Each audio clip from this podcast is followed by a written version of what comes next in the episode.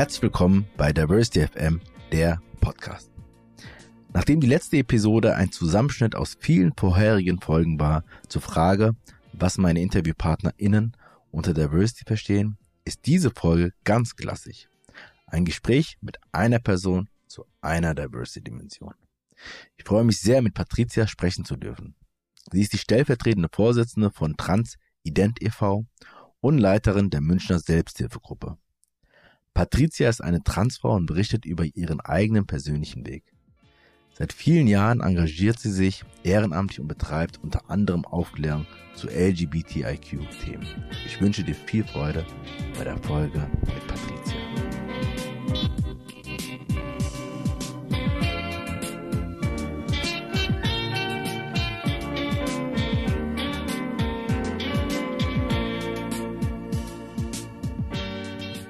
Meine Einstiegsfrage lautet ähm, immer, was verbindest du mit Diversity? Ähm, und genau, du hast einen anderen Zugang, ähm, wie alle anderen auch. Und ich finde es immer sehr, sehr spannend, äh, was da für unterschiedliche Antworten kommen. Wie ist es bei dir? Was verbindest du mit dem Begriff Diversity? Ja, also für viele Menschen, so sehe ich das immer, ist es ja so, dass Diversity immer damit verbunden wird mit irgendeiner Community, also zum Beispiel LGBTIQ. Ähm, für mich ist das tatsächlich nicht so. Für mich sa äh, sagt der Begriff einfach nur Vielfalt aus. Das heißt, ähm, Vielfalt ist das, was meiner Meinung nach die Natur haben möchte, um vorwärts zu kommen, um Krankheiten zu verhindern, etc. etc. Also aus dem biologischen Sinne weiß man ja, dass sich möglichst unterschiedliche Sachen miteinander verbinden sollen, damit am Ende was Besseres rauskommt oder dass Krankheiten äh, verhindert werden. Und so sehe ich das eigentlich auch mit ähm, den unterschiedlichen Kulturen, Glaubensrichtungen, etc. etc. etc. Je mehr Vermischungen es da gibt, umso besser. Und das ist für mich im Grunde der, der Inhalt des Begriffs Diversität, also die Vielfalt auszuleben, die uns die Natur vorgibt. Wir müssen es halt nur zulassen und in vielen mhm. Fällen ist das leider noch nicht so. Das ist total schön. Ich, eine Idee, die ich habe, ähm, und ich hoffe, das klappt bald, ist auch ähm, mit jemandem aus dem Bereich Biologie, Naturwissenschaften zu, zu sprechen, ähm, um einfach nochmal, ich bin da nicht so drinne, aber ja. genau das, was du gerade äh, sagst, nochmal mehr zu verstehen und ähm, überlegen, wie ist es eigentlich sozusagen in anderen Lebensbereichen, äh, mit anderen Arten, ähm, wie ist es zum Beispiel genau in der Natur.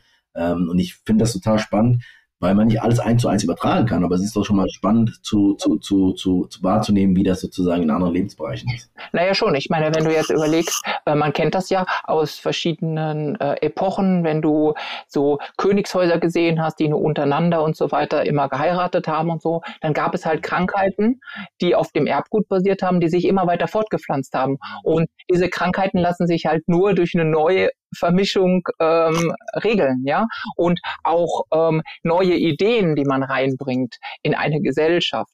Ähm, bringen eine Gesellschaft weiter. Denn wenn wir es zum Beispiel endlich mal schaffen würden, zu akzeptieren, dass nicht eine Glaubensrichtung die richtige ist, sondern eine Kombination aus vielen Glaubensrichtungen, dann haben wir überhaupt keinen Grund mehr, ähm, uns irgendwie gegenseitig was vorzuwerfen oder wie es äh, über das ganze, über die ganze äh, Geschichte der Menschheit war vielleicht irgendwelche Kriege zu führen, nur weil wir unterschiedlicher Meinung waren, weil wir, weil wir denken, das ist richtig. Und äh, im Grunde hat niemand recht, weil das Gesamte ist, dass es richtig ist. Und ich sage ja, ja, Vielfalt, das ist das, das Spektrum von allem. Ja, total. Ja, und auch, ich finde auch den Begriff Vermischung, ähm, also sozusagen äh, das, was eigentlich tagtäglich passiert, dass Dinge interagieren, dass Dinge zusammenkommen, wieder auseinandergehen, hybrid sind und so weiter. Also genau. dass das, was die Normalität ist im Alltag, ähm, auch etwas ähm, Positives wahrzunehmen. Ähm, ist zwar auch anstrengend manchmal, diese ganzen Veränderungen. Wir merken das ja auch gerade in Corona-Zeiten. Ähm, aber das gehört einfach äh, zum Leben dazu und war schon immer auch da. Ja. Also für mich stehen im Prinzip so Begriffe wie Liebe, Akzeptanz, Solidarität ähm, ganz, ganz weit vorne. Dass wir also wirklich sehen, dass nicht nur die Gruppe, zu der ich gehöre, ich sage jetzt mal so ganz provokativ, ne, hat man immer, hat man ja immer im, im, so als Begriff drin, der der der alte weiße Mann, ähm, dass, äh, dass man äh, dass man wirklich nicht nur in einer kleinen Gruppe denkt, sondern über diesen Horizont hinausgeht, aber auch diese Menschen, die zu dieser Gruppe gehören, nicht angreift. Ja, also ich finde, diese Menschen haben ihre eigene Meinung, die haben sie immer gehabt das ist auch vollkommen normal für mich, also normal in Anführungsstrichen, wird ja nicht so gerne gesehen, dieser Begriff. Und ich finde aber in dem Zusammenspiel von allen Gedanken werden wir die Lösung finden für alles. Leider Gottes denke ich, dass ich mit meiner Meinung da noch ziemlich weit entfernt bin von der Realität, die mal vielleicht irgendwann eintreffen wird. Das werde ich wahrscheinlich nicht erleben. Das werden wir auch in dem Gespräch auch nochmal erfahren. Ähm, und wie ist es? Ich meine, klar, über eine Diversity-Dimension sprechen wir heute nochmal viel stärker. Aber wenn du dir die, wenn du willst, so AGG-Merkmale, aber auch darüber hinaus, ähm, gibt es ähm, noch eine weitere Dimension, Merkmal, äh, mit dem du dich schon seit langer Zeit ähm, oder auch sehr gerne beschäftigst? Ähm, naja, also im Prinzip, als ich angefangen habe, ähm, in die ähm, Schulaufklärung zu gehen. Da wurde mir, also ich, ich bin da reingegangen, weil ich mir gesagt habe, so in meiner Kindheit hatte ich keine Möglichkeiten, mit irgendjemandem über die Trans-Thematik zu reden, weil ich im Prinzip schon äh, so Ende Kindergarten, Anfang Grundschule habe ich schon gefühlt, irgendwas passt nicht. Und ich konnte halt nicht mit jemandem drüber reden. Und da ist mir sehr, sehr viel verloren gegangen. Also auch so was die Entwicklung von, von Selbstliebe angeht, Liebe zu anderen Menschen. Und ich finde, das muss man einem Kind oder Jugendlichen nicht zumuten. Und deshalb habe ich sehr, sehr viel in diese Aufklärung reingesteckt. Da gibt's ja auch in München zum Beispiel, wo ich lebe, verschiedene Aufklärungsprojekte und da bin ich Teil von gewesen. Ähm, inzwischen mache ich das sehr, sehr viel in Eigenregie und auch für unseren Verein. Und das ist hauptsächlich das, wo es um Akzeptanzschulung gegenüber dem Thema LGBTIQ Sternchen geht. Und da bin ich also total verwachsen mit. Ja, also das ist wirklich das, ähm, ja, dafür lebe ich ziemlich, wobei natürlich trans explizit, ja, also ich werde sehr, sehr häufig natürlich auch zu trans gefragt, aber ich wachse auch immer mehr in die Community rein und werde auch immer mehr mit äh, Aufgaben von unserer CSD GmbH beauftragt. Und das ist einfach schön, ja, also das ist dieses, man sieht, man macht was Vernünftiges und man hilft das, was man früher selbst nicht hatte einfach vielleicht in der Zukunft zu verbessern, dass vielen Leuten das ins Bewusstsein kommt und man merkt, es tut sich ziemlich viel. Mhm. Es ist noch viel Arbeit, aber es tut sich noch. Und, gibt es andere Diversity-Dimensionen? Ich meine, und das, was du machst, ist ja, nimmt einfach schon ganz viel Zeit und Kapazitäten ja. in Anspruch, aber gibt es andere Diversity-Dimensionen gar nicht beruflich, sondern einfach auch so als Mensch, ähm, wo du sagst, da hätte ich eigentlich Lust, noch mal ein bisschen mehr zu erfahren. Ähm, da weiß ich noch gar nicht so viel. Ähm, das würde mich interessieren naja, erfahren, klar. Ich meine, ähm, andere Kulturen sind immer interessant. Ich werde ja auch in Schulbesuchen und so weiter mit anderen Kulturen oder Glaubensrichtungen konfrontiert und frage mich dann manchmal, warum ist das so anders als das, was ich empfinde? Da könnte ich mit Sicherheit noch eine Menge drüber lernen. Aber ich muss gestehen, ich bin schon so gut ausgefüllt mit dem, was ich mache und ich hoffe, ich kann das auch noch viele Jahre weitermachen äh, in dem Denken, ich kann äh, noch was bewegen und es gibt noch eine Menge Multiplikatoren Autoren. Und ich sage heutzutage immer zum Spaß, naja, vielleicht nur so Halbspaß, könnte ja was draus werden. Ich werde irgendwann mal Bundespräsidentin. Das heißt also, die politische Komponente könnte vielleicht nochmal irgendwann, wenn ich Spaß dran habe, vielleicht auch nochmal. Ähm, naja, ich meine, im Bundestag haben wir ja schon mal zumindest äh, seit letztem Jahr äh, da eine Veränderung äh, mit zwei Bundestagsabgeordneten. Ähm, und wer weiß, äh, was in den nächsten Jahr Jahren noch passiert. Ja. Lass uns ähm, mal einsteigen und ich, ich wollte eigentlich zu dem Verein zuerst fragen, aber jetzt, weil du es selber gerade angesprochen hattest, ähm, ähm, nach dem Kindergarten oder im Kindergarten hast du schon auch gemerkt, dass etwas anders ist. Ähm, vielleicht kannst du da noch ein bisschen Sätze sagen und dann auch, also weil mich interessiert natürlich, wie kommst du eigentlich zu dem, was du heute machst? Ja. Und das hat ja nicht dann, ähm, was ich im, im Erwachsenenalter begonnen, sondern viel vorher. Und vielleicht war das dann der Ausgangspunkt erstmal mit der Beschäftigung mit dem Thema. Ja, also tatsächlich ist es so, dass ich im Kindesalter gemerkt habe, dass, dass ich mich teilweise anders verhalte oder äh, anders denke. Also im, im Kindergarten habe ich manchmal dann schon mich einfach nur noch an der Seite gesetzt und nicht mehr mitgemacht. Natürlich ähm, war mir das nicht bewusst, dass irgendwas anders ist. Ich habe dann nur, als es dann so in die Grundschule ging, gemerkt, irgendwie finde ich das blöd, dass man so ähm, getrennten Schulsport machen muss. Ja, warum mussten die Jungs und die Mädels immer unterschiedlich ähm, äh, in unterschiedlichen Gruppen zum Schwimmen oder sonst was? Und für mich wurde das halt halt so im Laufe der Zeit immer ein bisschen schwerer, weil ich mich dann nicht mehr wusste, wo ich mich zuordnen sollte. Und eigentlich habe ich mich tendenziell schon eher auf der weiblichen Seite gesehen. Und habe mich dann immer gefragt, wie mache ich denn das jetzt eigentlich noch mit dem Umziehen und so weiter in Umkleidekabinen? Ja, und das war dann wirklich schwer. Ich habe dann teilweise echt versucht, möglichst als Erste oder als Letzte in diese Umkleide reinzugehen beim Sport. Und ähm, Teilweise hat das dann, habe ich dann im Schwimmen auch Unterricht geschwänzt und so, was ja alles natürlich schlimm ist, weil das macht die Noten schlecht und so weiter, wenn man sich überlegt, was das alles für ein Rattenschwanz hinter sich herzieht. Genau. Und so war das aber, dass ich einen Begriff hatte, also sprich, ähm, was ist Transidentität, was ist Transgeschlechtlichkeit, das kam erst viel später, weil zu der Zeit, wo ich aufgewachsen bin, gab es ja kein Internet und so weiter. Das heißt, die Informationen zu diesem Thema waren ja sehr, recht dürftig und früher hat man ja ähm, Transidentität Identität auch als eindeutiges ähm, psychisches Problem angesehen, was ja heute glücklicherweise nicht mehr so der Fall ist. Und ähm, mal ganz ehrlich, wer sagt von sich, wenn er das liest, ich, ich, ich möchte allen Menschen sagen, ich bin psychisch krank, weil so empfinde ich mich ja nicht. Es ist einfach nur, dass ich gefühlt habe, ich bin eigentlich nicht das, wie mich die anderen Menschen sehen. Ich habe dann auch irgendwann meine Frau kennengelernt. Wie gesagt, das war 1990. Wann war das denn? 1990 war das. Das war, ähm, ich war, ähm, ich war 17 und okay. ähm, sie war also eine Klassenstufe unter mir. Wir waren auf dem gleichen Gymnasium in meiner Heimatstadt. Und ähm, ja, ich habe dann wirklich auch gedacht, ähm, ja, wenn ich jetzt eine Beziehung habe und so weiter, dann wird das irgendwann schon verschwinden. Ja, so wie ich eigentlich immer gehofft habe, dass dieses, dieses, dieses ich nenne es jetzt mal trans sein, ähm, wirklich aus dem Kopf wieder verschwindet, wenn man nur genug dafür tut, was so eher männlich ist. Ja? Und deshalb bin ich dann auch. Darf ich fragen, bevor du, bevor du nochmal sagst zu deiner, äh, mit deiner Frau und äh, das mit ab 17, mhm. aber war es in der Schulzeit irgendwie so, dass du, also es gab nicht so viel Information, mhm. Ähm, es gab wahrscheinlich auch keine Menschen, die du äh, in Live, äh, in Farbe, äh, in, der, in, in dem Ort, in dem du gelebt hast, oder aber auch im Fernsehen, in Geschichten und so weiter. Also gab es irgendwo, wo du gedacht hattest, hm, das könnte vielleicht etwas sein, was mit mir zu tun hat, das interessiert mich, also dass dieses Trans-Thema oder ja. eine Person, Transperson, ähm, das eine und das zweite, ähm, hast du mit diesem Gefühl, das noch sehr diffus war, mit jemandem sprechen können? Ähm, also sprechen können habe ich mit niemandem darüber, weil ich es selbst so wenig in Worte fassen konnte. Ich hätte gar nicht gewusst, wie ich damit anfangen soll. Ja.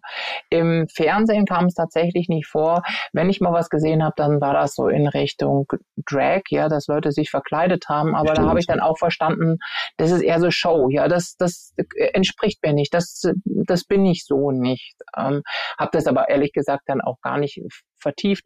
Was ich aber immer schon gemacht habe, ist, ähm, ähm, ich war schon von meiner Grundschule an, war ich immer schon so ein bisschen mit der Medizin ähm, ähm, verbunden und habe halt immer danach gesucht, was das sein könnte. Natürlich hatte ich nicht die wahnsinnig tollen Bücher, aber ich habe dann tatsächlich auch mal irgendwann in einem Buch was entdeckt von jemandem, ähm, der trans war und einen Wechsel gemacht hat. Und da habe ich dann zum ersten Mal gedacht, ja, das könnte sein, dass das für mich so hinkommt. Ja, weil das war am nächsten dran. Ähm, aber ich hatte halt tatsächlich immer, und so bin ich auch aufgewachsen, eigentlich immer so das Gefühl, ähm, ich muss halt meiner Rolle entsprechen. Das heißt, ich habe mich auch nie fallen lassen können. Ich habe jetzt auch niemandem irgendwie mal ähm, wahrscheinlich einen Anhaltspunkt gegeben, dass man das sehen könnte.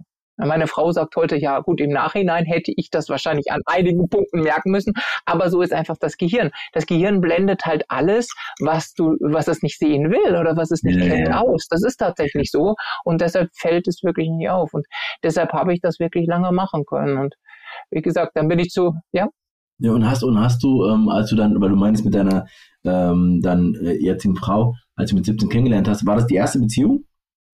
Mm, ich hatte vorher schon mal eine Freundin für ein paar Wochen, aber nicht wirklich lang. Also das war jetzt auch nichts Besonderes. Aber war das dann ein Zeichen für dich von, ähm, äh, war das also ein bewusster Schritt? Also ich meine, es ist immer ein bewusster Schritt, wenn man in eine Beziehung geht, ähm, oder manchmal auch nicht, aber ja. ähm, hat das eine Rolle gespielt, dieses, ähm, äh, die Frage des Geschlechts?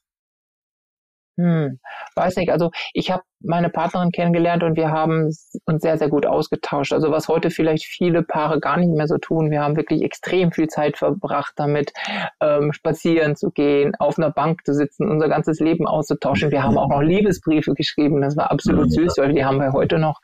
Ähm, ja, und ich muss ganz ehrlich sagen, es war eher so die, ähm, die das Zusammengehörigkeitsgefühl mit einer Person. Ja, also vielleicht könnte man sagen, das, was heute so unter dem Begriff Pansexualität gefasst wird, vielleicht ist es das schon eher, was man sagen kann, aber im, im Grundsatz ähm, mag ich mich da auch nicht zuordnen in irgendeine Kategorie. Es war einfach nur so, dass ich ähm, niemals so ein typischen Macho oder so habe raushängen lassen. Das heißt, ich konnte eigentlich nie so richtig männlich sein. Ähm, es war aber auch glücklicherweise so, dass meine Frau das nie von mir verlangt hat. Also wir waren einfach Menschen, wir konnten uns gut austauschen. Wir ähm, ja, das ist wirklich zu einer Einheit geworden, ähm, die man sich nur wünschen kann. Wir haben sehr, sehr viel erlebt. Wir haben den Tod von ihrer Mutter erlebt. Also als ich sie kennengelernt habe, war, ähm, war die Mutter schon krebskrank und das ging über viele Jahre noch bis zum Tod. Und mein Vater ist auch gestorben. Und das sind alles so Sachen, die hat es dann immer dichter und dichter werden lassen. Und wir haben uns halt immer gut verstanden. Ja. Ähm, das Einzige, was ich den Leuten einfach nicht beantworten kann und mag, ist, ja, wie sieht denn das aus mit dem, ähm, mit dem ähm, Sexualleben und so weiter, weil ich ganz ehrlich sagen muss, das ist, das kommt immer in unserer Bevölkerung so raus, als ob das das Einzige ist, was eine Beziehung erhält. Aber für uns ist es wirklich so, dass dieses Miteinander ähm, leben und wirklich füreinander einstehen, ähm, dass das wirklich viel, viel wichtiger ist für eine Beziehung. Und man sieht es ja. Ich meine, wenn man mal nachrechnet, wir sind jetzt schon seit 1990 zusammen, das sind ja auch schon ein paar Jährchen. Ja, man muss sagen, ja. Und es hat auch mein Coming Out überstanden. Also wie gesagt, also mehr als ein Drittel der Zeit, die wir zusammen sind, hat äh, meine Frau mich jetzt schon in der anderen Rolle und ähm, Hut ab, ich finde es super. Absolut, absolut. Ich meine, dafür, dazu müssen wir eine andere Folge machen, zu allein zu dieser äh, Liebesbeziehung. Ähm, aber das Coming Out, wann war das oder wann war auch, wie war der Prozess des Coming Out? Hm, mein Coming Out, ja, das ist so eine lustige Geschichte, da, da werde ich, da werde ich äh, öfter nachgefragt.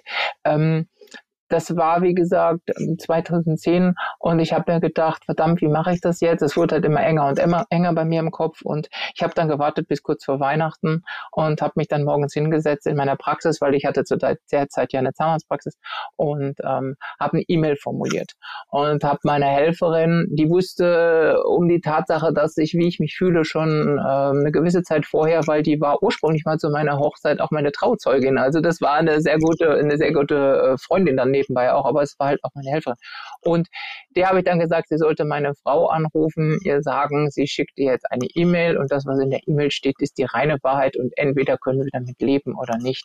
Diese E-Mail war ein Hilferuf. Es stand da auch drin, bitte hilf mir. Ähm, es stand aber auch drin, sie sollte nicht sofort antworten, weil, ähm, naja, aus den direkten Emotionen heraus kann man halt auch schnell was falsch sagen und das wollte ich halt mhm. auch nicht und ich hatte wirklich panische Angst. Und meine Frau hat direkt angerufen und hat gesagt, ähm, wenn du uns auseinanderbringen willst, musst du dir freilich mehr einfallen lassen. und das war der größte Stein, also es war schon ein Gebirge, was mir von Herzen gefallen ist, weil ich hatte halt wirklich Angst, komplett alleine dazustehen. Weil man liest halt sehr, sehr häufig im Internet auch, überlegt euch den Schritt sehr, sehr gut, weil ihr könnt alles verlieren, Partner, Partnerinnen, Freunde und alles. Ja, es war schwer, aber irgendwann bin ich an den Punkt gekommen, dass ich wirklich egoistisch geworden bin und gesagt habe, mhm. so, jetzt habe ich genug Zeit verschwendet und jetzt will ich einfach so sein, wie ich bin. Und mhm. ja, da wäre ich dann wirklich, ja, wenn man das so schön sagt, über Leichen gegangen. Und wenn es nicht, wenn es nicht, ähm, ja, oder anders ausgedrückt, es ist halt so schlimm, dass ich sagen muss, hätte ich diesen Weg nicht gegangen, wäre der andere Weg halt genau dahin mhm. gegangen. Das heißt, ich hätte mhm. mir irgendwann das Leben genommen, weil ich mhm. einfach nicht mehr gekonnt habe. Ja. Oh Mann. Ähm, und ich, wann, wann, hat das, ähm, das, dein Engagement, dein Aktivismus äh, begonnen? War sozusagen erstmal die Phase, wo du erstmal mit dir klarkommen musstest und äh, da einen Weg und dann? Oder war das eher parallel? Wie war das? Hm, eigentlich war das eher parallel, weil ich ja, ich, ich hatte ja gesagt, ich habe mal angefangen, nochmal Medizin zu studieren. Das habe ich aber dann, weil meine Operation 2015 ganz plötzlich von heute auf morgen kam, dann einfach bleiben lassen. Also ich bin bis zum dritten Semester oder vierten Semester gekommen und dann habe ich es bleiben lassen, ähm, weil ich es einfach nicht mehr konnte. Aber dann hatte ich, ich muss zurückdenken. Ich habe meine Praxis aufgegeben 2012, ähm, habe dann meine Behandlung 2014 angefangen, bin in Kontakt gekommen mit der Community schon 2014. Ja, 2014. Ich hatte mal Behandlung Anfang des Jahres angefangen, so Ende äh, März, und bin dann zu dem ersten Christopher Street Day gegangen, den ich jemals besucht habe hier in München, und der ist ja im Juli. Und ähm, ich habe bewusst nach Gruppen gesucht, die halt sich um Transmenschen kümmern. Und dann habe ich eine Gruppe gefunden, das war eine Selbsthilfegruppe, die hier in München ist. Und so bin ich dann, so bin ich dann zum ersten Mal ähm, in diese Sache reingekommen. Und im Laufe der Zeit ist es dann so gewesen, dass ich die Gruppenabenden geleitet habe in dieser Selbsthilfegruppe. Das heißt, ich habe mich gekümmert. Ähm, und das wuchs so und wuchs so und so wuchs so. Und da war ich auch im Vorstand. Und habe dann auch irgendwann angefangen mit äh, diesen Aufklärung, mit diesem Aufklärungsprojekt ähm, zu arbeiten. Und dann irgendwann hat es in dem einen, in der einen, in dem einen Verein nicht mehr gepasst und dann bin ich zu Transident rüber gewechselt, wo ich erst nur ähm, Mitglied der Gruppe war und dann irgendwann die Selbsthilfegruppe von München übernommen habe, weil das hatten wir noch gar nicht gesagt. Also Transident hat so ein gutes Dutzend Selbsthilfegruppen im süddeutschen Bereich und ich habe die Münchner Gruppe, die ich leite. Und ähm, ja, da bin ich jetzt heute. Unsere Gruppe wächst und wächst und wächst. Und ansonsten für den Verein, es wird immer mehr Engagement. Ich bin an ganz vielen Stellen, mache äh, Workshops an, an Unis, teilweise online, teilweise für irgendwelche. Aber, genau, fand ich jetzt mal schön auch den, den Übergang so von dem Engagement und dann bis zu Transident, weil ich ja. habe dann natürlich recherchiert bin jetzt auch nicht, äh. genau, weil jetzt nicht irgendjemand gefragt oder so, sondern einfach recherchiert und da wart ihr relativ schnell auch ähm, ähm, zu finden. Ja. Ähm, und genau, bevor du nochmal sagst, was ihr macht, ähm, ähm, wie ist diese Organisation, dieser Verein eigentlich ähm, entstanden und genau, und dann im zweiten Schritt, was, was ja. macht ihr da? Das ist, das ist tatsächlich wirklich schwer, weil ähm, das ist auf, ähm, das ist das Werk unserer ersten Vorsitzenden, die wir auch heute immer noch haben, weil die, ähm, ähm, es gab wohl irgendwann mal einfach verschiedene Gruppen unter auch unterschiedlichen Namen und die haben dann einfach gemeint, sie müssten sich zusammenschließen, wenn ich sie da richtig verstanden habe, weil sie erzählt halt nur ab und zu mal davon und ich denke mal, ähm, dass das die Basis von dem Ganzen ist. Das ist, der Verein ist jetzt auch noch nicht so wahnsinnig alt im Verhältnis zu anderen Vereinen, aber ähm, er ist halt mit den ganzen Gruppen, die daraus entstanden sind, dann auch schon relativ groß geworden. Also wir sind recht. Aber wie, wie lange gibt es ihn schon? Ähm, ui, da hast du mich jetzt erwischt, ähm, weil ich immer total nachrechnen muss. Ich glaube, wir müssten, also auf jeden Fall jenseits der zehn Jahre sein. Es kann mhm. sein, dass es elf, zwölf, dreizehn okay, Jahre. Ja, Genaues ja Jahr weiß ich leider nicht. Da wird man mich jetzt wahrscheinlich verschlagen, dass ich in meinem ja. eigenen Verein das nicht weiß. Aber ähm, Wichtig ich sage immer, Inhalte als die Zahlen. Genau, Zahlen sind vollkommen unwichtig, weil zu der Zeit ist es auch so, dass es noch ganz anders war. Ja? Also das Thema Trans hat sich so dermaßen verändert im Laufe der Zeit, was noch dazugekommen ist mit Non-Binarität und allem drum und dran. Das ist eigentlich äh, so ein großes Feld geworden. Das ist ganz anders geworden als, mhm. als damals, ja.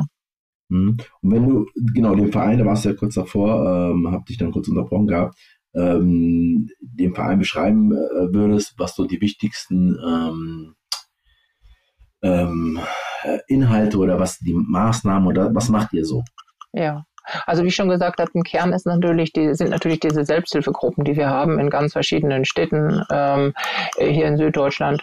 Und ähm, wir machen halt ähm, Beratung und Begleitung von Transmenschen äh, als Kern. Ja, wir sind allerdings nicht nur auf Trans fixiert, sondern wir würden auch sagen, okay, wenn du dich nicht binär empfindest oder wenn du inter bist, also sprich noch eine ganz andere Sache, ähm, oder wenn du Angehöriger oder Angehörige oder Freund, Freundin von äh, einem Betroffenen bist, kannst du gerne bei uns vorbeikommen. Du bist immer gern gesehen.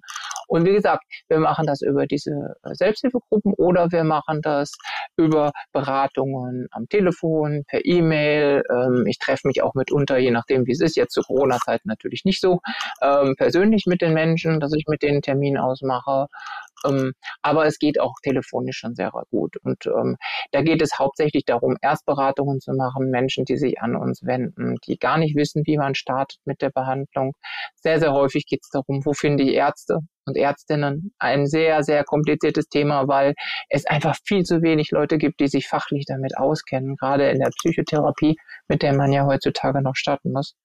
Ist ein bisschen schade und wir versuchen einfach da ein bisschen Hilfestellung zu geben und äh, wir geben natürlich auch ähm, ja die Möglichkeit, dass man uns anfunkt, dass wir Öffentlichkeitsarbeit, äh, also dass wir über die Öffentlichkeitsarbeit ähm, ähm weiterkommen, sprich in Medien, Zeitungen, Fernsehen oder halt auch Schulungen anbieten bei Lehrkräften und so weiter und so weiter. Also relativ weit aufgestellt und es geht alles in Richtung Hilfe und Begleitung von den Personen, die sich halt, naja, genau genommen könnte man sagen, die sich nicht mit dem bei der Geburt zugeordneten Geschlecht definieren. Ja, mhm. oder eben auch Inter sind. Inter ist halt nochmal eher körperlich, aber ja. ähm, so ist das.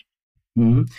Sehr breit. Du musst vielleicht nochmal gucken bei deinem Mikro. Äh, das ähm, knistert ein bisschen. So, so ein Ticken, mal, ja, wenn man, warte mal, kann sein, dass das die Kette oder so ist. Ja, genau. Ja, oder, ähm, was mich interessieren würde, ist, ähm, gerade bei so Selbsthilfegruppen ist so, du hast ja schon gesagt, die ersten Themen ist ähm, Behandlung Ärztinnen. Also ist das, ist es eigentlich immer, oder ist nicht immer, ist es oft so konkret? Oder äh, gibt es auch viele Menschen, vielleicht auch gerade jüngere Menschen, ähm, die, bevor sie überhaupt über Maßnahmen und nächste Schritte nachdenken, ähm, erstmal einfach reden wollen und sagen, ich weiß gar nicht, was los ist bei mir. Ja. Ja, tatsächlich. Ähm, Leute, die anfangen, eine E-Mail zu schreiben und zu sagen, ähm, ich stehe noch vor der Behandlung und weiß überhaupt nicht, ob das jetzt für mich zutrifft. Ja, da sagen wir dann wirklich, ähm, also ich gebe denen, wenn sie das wollen, auch eine Beschreibung von dem Weg, aber ich sage halt häufig, geht einfach mal in eine der Gruppen, die ihr habt, vielleicht vor Ort oder vielleicht woanders, weil es unsere Schwierigkeit ist, wir sind halt nur in Süddeutschland und wir haben inzwischen wirklich äh, Anschriften aus ganz Deutschland, ja, und wir, wir müssen dann immer irgendwie gucken, dass die Leute irgendwie ähm, natürlich wissen, was sie machen. Und wir sagen aber wirklich, geht zu irgendwelchen Gruppen, die sich damit auskennen und ähm, hör dir das ein bisschen an, was die da miteinander sprechen, sprich mit anderen Menschen, Menschen und dann versuch für dich herauszufiltern, ob du das bist, ob du dich da drin siehst. Ja, dass du dich nicht gezwungen fühlst. Weil die Schwierigkeit, die ich heute sehe, ist, ähm, im Internet steht sehr, sehr viel und ähm, das ist halt nicht das richtige Medium herauszufinden, was man denn wirklich ist. Und ich glaube, das äh, findet eher in dem Gespräch mit anderen Menschen statt. Ja, das ist, deshalb glaube ich schon, ähm, dass das eine sehr, sehr wichtige Komponente ist. Aber auch Eltern, ja, tatsächlich. Wir haben auch, wir haben auch sehr viele Eltern, die einfach nicht wissen, wo es lang geht, ob sie jetzt was falsch machen. Ihr Kind hat gesagt, ich bin ähm, trans oder ich empfinde anders und die haben halt panische Angst, dass man was falsch machen könnte, weil in den Medien wird ja gerne ähm, immer das so dargestellt, was man alles falsch machen könnte und dass das so schlimm ist und keiner weiß genau, was er eigentlich ist oder sie ist. Ähm, ja, das sind also die Themen, womit wir uns beschäftigen. Mhm. Ganz viel Gefühl ist dabei. Ja, und du leitest selber auch ähm, oder hast selbst Selbsthilfegruppen geleitet, ne? Ja, genau. Also mhm. jetzt in dem bei Transident und vorher in einem anderen Verein. Mhm. Und wie, wie ist das? Ähm, also ich meine, weil es gibt unterschiedliche Selbsthilfegruppen und je nach Thema wahrscheinlich ähm, sind die auch unterschiedlich, aber ganz viel Gefühl, wahrscheinlich sehr intim. Es ist sozusagen von Menschen, die ähm, ähm, ähm Gleiches fühlen, vielleicht leiden, auch äh, gleiche Fragen haben. Ähm, wie gehst du da als jemand, die das dann leitet, ähm, damit um? Was ist dabei wichtig zu beachten? Hm, ja, tatsächlich ist es manchmal ein bisschen problematisch, weil man aus der eigenen Erfahrung heraus natürlich weiß, dass äh, gewisse Sachen, die andere Menschen sagen, einen noch triggern können. Ja, das heißt, man muss sich vorstellen, wir haben halt Leute, die stehen ganz am Anfang von ihrer Behandlung und manche Leute, die sind die, halt schon weiter. Und wenn sich halt jemand total darüber freut, einen Personenstands, eine Personenstandsänderung durchzuhaben, einen neuen Personalausweis haben und das er erzählt, dann gibt es halt wieder Leute, die sagen, oh, das ist jetzt aber so schlimm und ich finde das jetzt so furchtbar, weil ich muss noch so lange bis dahin warten. Das ist unglaublich schwer, das tatsächlich so ein bisschen in die richtige Richtung zu bringen. Ja, also den Leuten wirklich zu zeigen, ähm, dass alle ihren Weg gehen werden und dass man für sie da ist. Und ich spendiere Menschen, also einzelnen Menschen, die es da etwas schwerer haben, auch schon sehr, sehr viel Zeit. Also das dann auch privat, dass ich mit denen spreche und so. Und ähm, das ist auch meine Aufgabe. Aber ich bin mir durchaus auch der Tatsache bewusst, dass ich natürlich als Leiterin von so einer Selbsthilfegruppe keine Therapie mache. Ja, die Therapie läuft über andere Leute und ähm, ähm, das wäre auch zu viel. Und ich bin mir auch der Tatsache bewusst, dass eine Selbsthilfegruppe nicht für jeden das Beste ist. Manche Leute gehen den Weg alleine. Ja, und es ist, es ist nicht einfach. Es ist nicht einfach, aber es ist extrem sinnvoll. Und man sieht es daran, dass diese Selbsthilfegruppe auch immer größer wird und wächst und wir auch immer Neuzugänge haben und Leute, die dann halt irgendwann nicht mehr da sind. Das ist halt genau das, was man möchte. Das ist halt auch schwer für mich, weil ich natürlich ununterbrochen mit dem Thema beschäftigt bin. Aber ich mache es wirklich gerne, sonst würde ich wahrscheinlich sagen, nö, jetzt. Wie ist das? Also weil ich meine, das ist ja nochmal, ähm, als du als Zahnärztin äh, gearbeitet hast, ähm, du warst ja, war ja irgendwann das Feierabend gemacht und dann warst du was anderes, ne, so.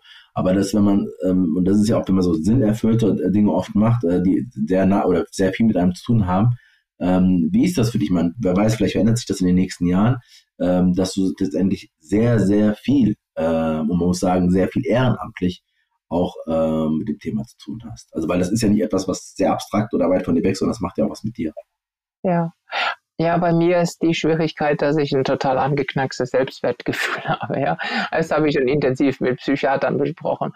Und irgendwie versuche ich halt glaube ich zumindest, durch diese Hilfe anderen Menschen gegenüber ähm, mir so ein bisschen zurückzuholen als, ähm, als Selbstbestätigung. Ja, und ich denke halt, dieser Peer-Ansatz ist ein sehr, sehr wichtiger, dass, ähm, dass die Leute auch sehen, ähm, es redet nicht einer irgendwie nur dumm daher, sondern ähm, da ist jemand, der das versteht und naja, für mich, für mich ist halt schön, dass ich da eine Aufgabe drin gefunden habe, die sinnvoll ist. Ich habe auch schon, also nicht nur einmal von Menschen, die auch in meiner Gruppe sind oder mit denen ich so Kontakt gehabt habe, ähm, gesagt bekommen, wenn du nicht gewesen wärst, dann wäre ich heute nicht mehr.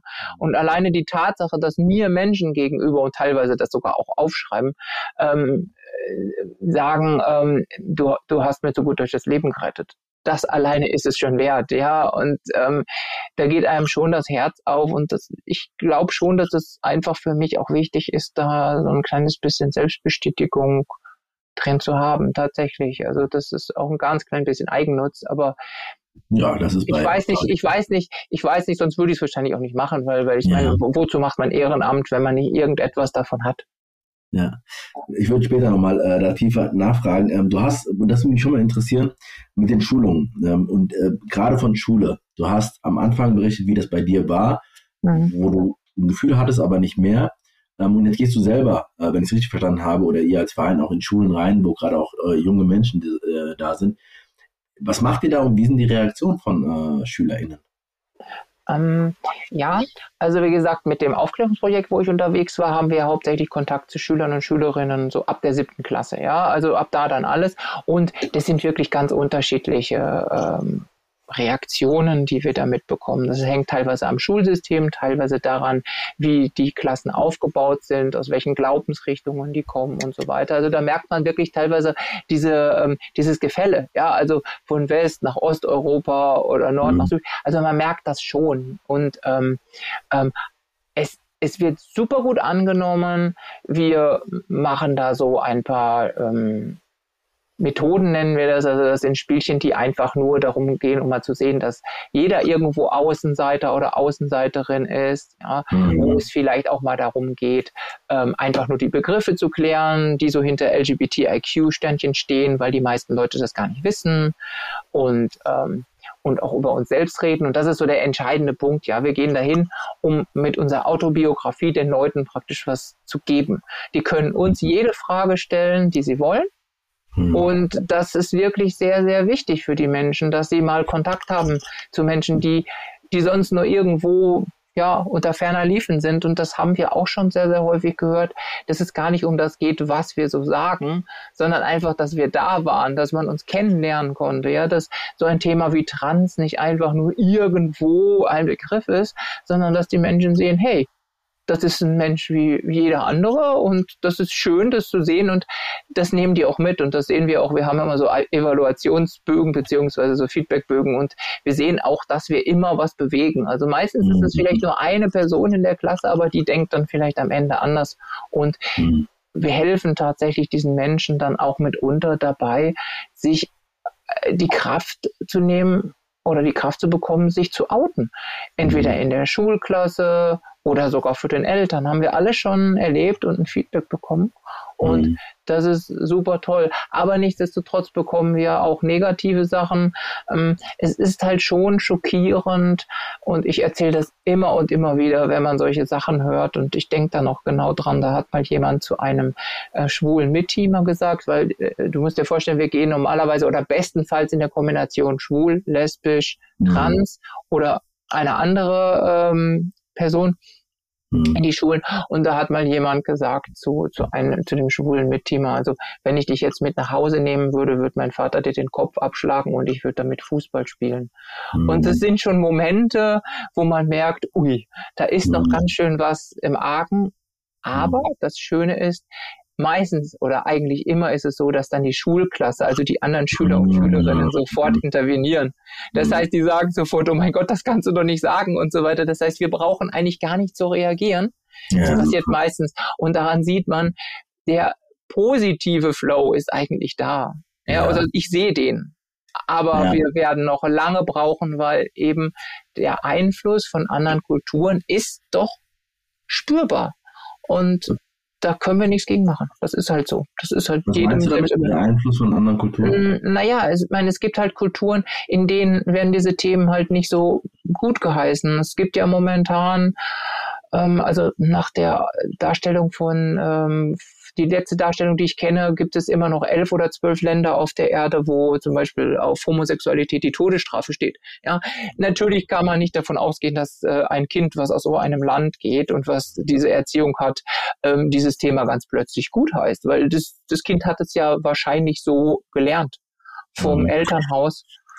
Ja. Ist ja, ja ich habe, ich hab, also deswegen nochmal nachgefragt, weil es natürlich das gibt. Also genau, es gibt sozusagen da Unterschiede und gleichzeitig finde ich mir wichtig auch zu sagen, dass man nicht äh, so tun sollte, als ob das sozusagen in Deutschland schon total akzeptiert wäre. Nein, nein, nein. Das sieht man auch immer, wenn man irgendwo in einer Zeitung ist oder online ist oder in einer Fernsehsendung ist. Die Kommentare, die da drunter stehen, die zeigen das eindeutig. Ja. Und dummerweise ja, ist es so bei den großen Medien, dass die so eine Netiquette, nennen sie das, haben und die schmeißen dann immer die ganz bösen Kommentare raus. Ich finde finde das eigentlich schade, weil es würde sich echt mal lohnen, da darüber alleine eine Sendung zu machen, über diese Kommentare, weil, ähm, weil, also ich meine, man hat mir ja sogar schon den Weltuntergang zugeschrieben. Also ganz ehrlich, das ist ja schon fast, also ich sehe das schon fast als Lob an, weil ich meine, wenn ich schon so weit also, ne, also ganz ehrlich, wenn ich, wenn ich das, wenn ich den Weltuntergang hervorrufen kann, dann bin ich schon echt weit gekommen. Ja. Da hat schon echt viel Macht, das stimmt. Ja. Äh, von daher spreche ich mit einer sehr machtvollen Frau offensichtlich. äh, ne, aber wir, wir, werden auch nochmal ähm, über die Frage, wo stehen wir eigentlich gerade und auch im öffentlichen Diskurs ähm, drüber sprechen. Was mich interessieren würde, ähm, bei der Frage von Trans. Ja? ja? Und jetzt hast du ja schon gesagt, auch am Anfang LGBTIQ, ähm, also es gibt ja mehrere Begriffe. Ähm, und das führt auch zu Überforderung, zu Verwirrung. Ich habe schon vor einem Jahr eine, eine, eine, äh, eine Folge gemacht zum Thema Queer. Äh, Queer Lexikon äh, war in der Folge, ähm, die auch großartige Arbeit leisten. Ähm, wie ist es, wie gehst du mit den Begriffen um? Welche Begriffe sind dir wichtig? Ähm, wie nimmst du das wahr? Auch dieser ganze Diskurs und die Veränderung, ja, den es, die, die es um den Begriff oder die Begriffe sind ja mehrere Begriffe ja. auch gibt.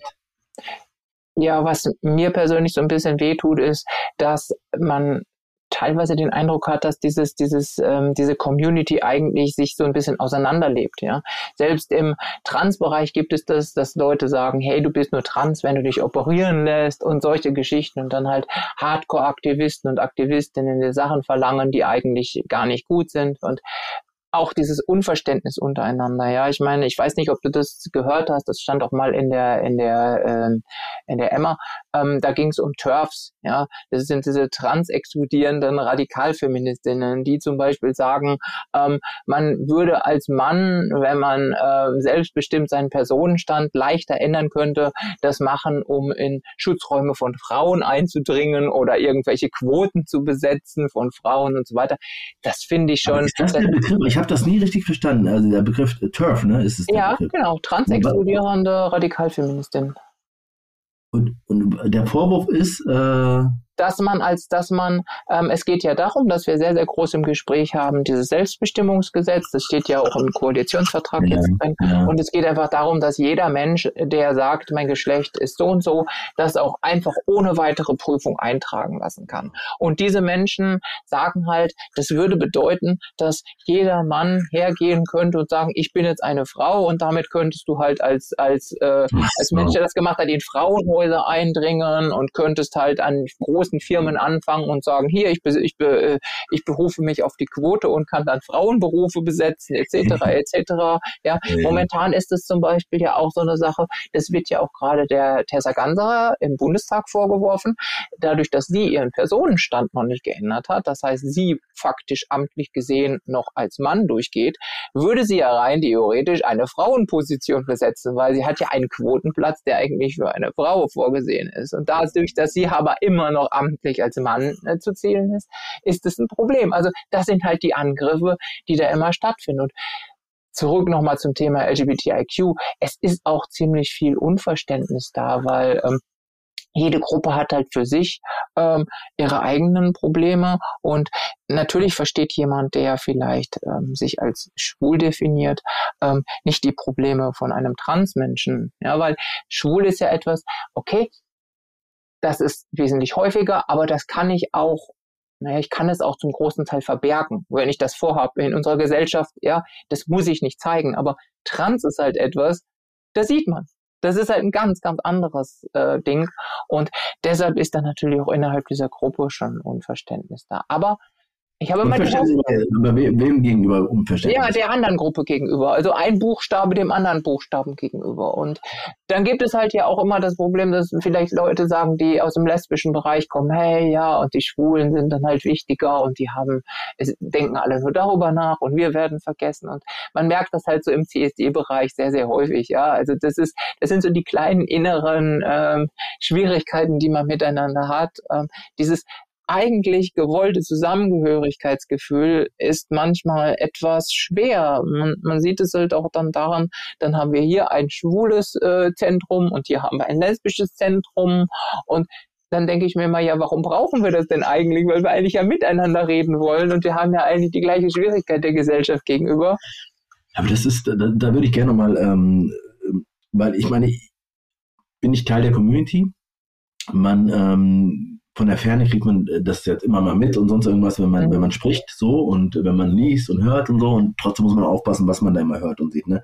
Aber was ich mir hier beim Thema Diversity, ich habe mich ja bewusst für dieses, für diesen weiteren Begriff und die vielen Dimensionen ähm, auch entschieden, weil ich ja eigentlich auch immer denke, ähm, wenn man die Kraft und die Solidarität mal zusammennehmen würde, jetzt, jetzt sozusagen LGBTIQ, du hast sozusagen die Klammer mal aufgemacht und was da alles drin ist und wie viel Vielfalt, wie viel Unverständnis und all dieses und die Schwierigkeit, Zusammengehörigkeitsgefühle zu bekommen. Und mein An äh, Angang ist ja eher so, wenn wir das nochmal darüber hinaus, die Frage von ähm, Antirassismus, äh, ja, genau. ähm, ähm, ähm Behindertenfeindlichkeit und so weiter und so mhm. fort. Wenn man das mal zusammennehmen würde, dann haben wir echt eine ganz viel Kraft, ne? Und äh, ganz ja, viel, ja. Äh, boah, wir sind ganz schön viele. Aber was ist dein Gefühl jetzt mal bezogen auf, ähm, auf die LGBTIQ-Gruppe? Ähm, warum das so ist und hat das eher zugenommen? Ähm, und ähm, was ist deine Beobachtung? Ich weiß nicht, ob ich es sagen kann oder ich weiß auch nicht, ob ich das sagen mag, weil ich wahrscheinlich immer irgendwelche Fehler mache. Ähm, aber es ist halt so, ähm, dass vielleicht auch innerhalb dieser Gruppe die Schwierigkeit ist, dass Einzelne sagen, jetzt werden die bevorteilt oder jetzt werden die bevorteilt. Ja, man hat halt immer so den, den Drang und das ist so ein Inneres, dass man natürlich auch so ein bisschen egoistisch ist und seine eigenen Belange bearbeitet haben will. Und wenn dann jetzt äh, die Zeit einfach ran, äh, dran ist, dass ähm, sich eine Gesellschaft eher um das Thema Trans kümmert, dann sehen sich die anderen halt wieder gleich ein bisschen zurückgenommen. So kann ich es mir einfach nur erklären. Ob das jetzt generell von jedem so gesehen wird, weiß ich nicht, weil bei uns war es so, dass auf dem letzten Christopher Street Day echt das Trans-Thema sehr, sehr weit nach oben gekommen ist, in den Mittelpunkt. Sie haben sich echt dafür eingesetzt, dass das passiert. Ich habe mich auch dafür eingesetzt. Es ist sogar so gewesen, dass ich bei der Pressekonferenz für das Trans-Thema sprechen konnte. Das hat es noch nie gegeben. Ja, wir waren zum ersten Mal auf dem Rathausplatz. Also die Trans- und Intergruppen haben wirklich die Chance gehabt, die zentralsten Punkte zu besetzen. Und äh, das, das ist aber natürlich schön und es gibt Einzelne, die das machen und andere sagen dann wieder, ja, muss denn das jetzt sein? Das ist doch gar nicht so wichtig. Und ich glaube, das ist so ein wirklich so ein Ding, was uns allen irgendwie dr drin sitzt. Ja, dieses, ähm, ich, ich will mich einfach nicht mit den anderen beschäftigen. Ja, die sind so weit weg und warum soll ich mich jetzt mit beschäftigen? Und wir müssten halt extrem wirklich mal, mal nachdenken und locker werden, dass wir sagen, hey, in der Gemeinschaft sind wir stark und diese Gemeinschaft sieht halt anders aus. Die sieht halt wirklich aus, wir schauen über die Grenzen, die sowieso nur irgendein Mensch mal aufs Papier gemalt hat. Ich sage immer, totaler Wahnsinn. Du machst einen Schritt vorwärts über die Grenze und schon soll alles anders sein. Ist ja Quatsch, weil wir sind ja alle Teil dieser Erde. Und dieses Bewusstsein ist aber irgendwie nicht mehr da. Dieses Bewusstsein fehlt. Ja, dieses, was man hat auf der Welt, ähm, ein Gefühl von, von Macht, ja, dass einzelne Leute sich da hinstellen und sagen, hey, wir sind jetzt die großen Typen und wir, wir leiten das jetzt alles und wir riskieren mitunter wieder in einen kalten Krieg reinzugehen und so weiter. Das finde ich halt total schade. Ja, man hat immer das Gefühl, aus dem, was eigentlich die Vergangenheit gezeigt hat, lernen wir nicht. Und wir müssten es eigentlich längst gelernt haben, weil wir haben genug Beispiele. Wir könnten so klug sein. Aber es fehlt uns ein Großteil der Offenheit. Ja, ja, die ähm, wir lieben es einfach uns Regeln aufzuerlegen und diese Regeln dann zu befolgen. Und das ist ja auch einfach. Ja, wir machen Schubladen auf und in den Schubladen leben wir dann und brauchen uns keine Gedanken mehr zu machen. Mhm. Aber vielleicht sollten wir genau das mal tun.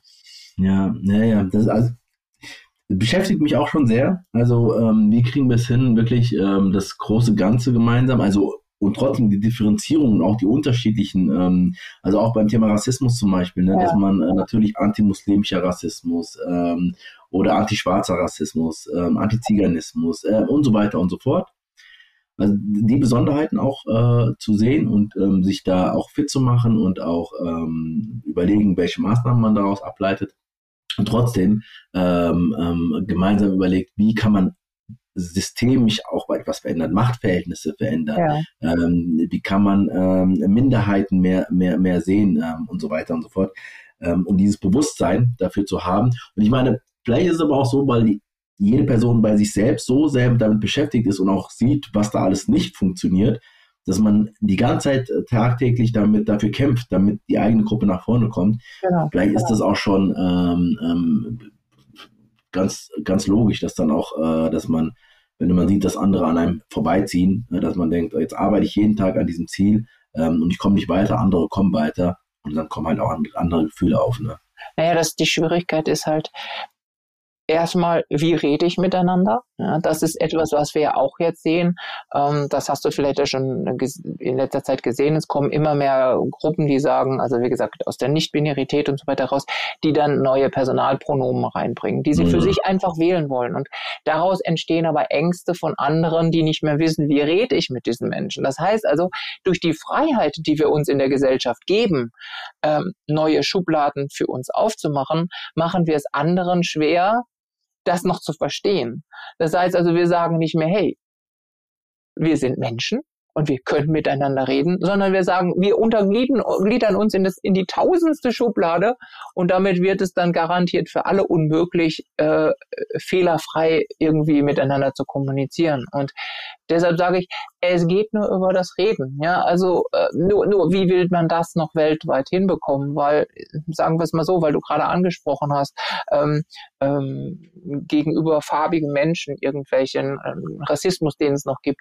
Ja, das ist genauso wie mit dem Thema Gendern. Ja, das hat sich so in die Gesellschaft reingelebt. Nur wie kriegen wir es wieder raus? Weil es ja auch innerhalb dieser Gruppen dann ist, äh, dass die sich in, in ihrer Isolation die man ihnen von außen aufgedrückt hat, ähm, dass sie sich darin ja dann teilweise sogar mitunter wohlfühlen. Ja, das heißt also, du hast irgendwelche Gebiete in irgendeiner Stadt. Ich denke mal so, in Amerika gibt es ja so ein paar äh, Städte, bei denen das so ist.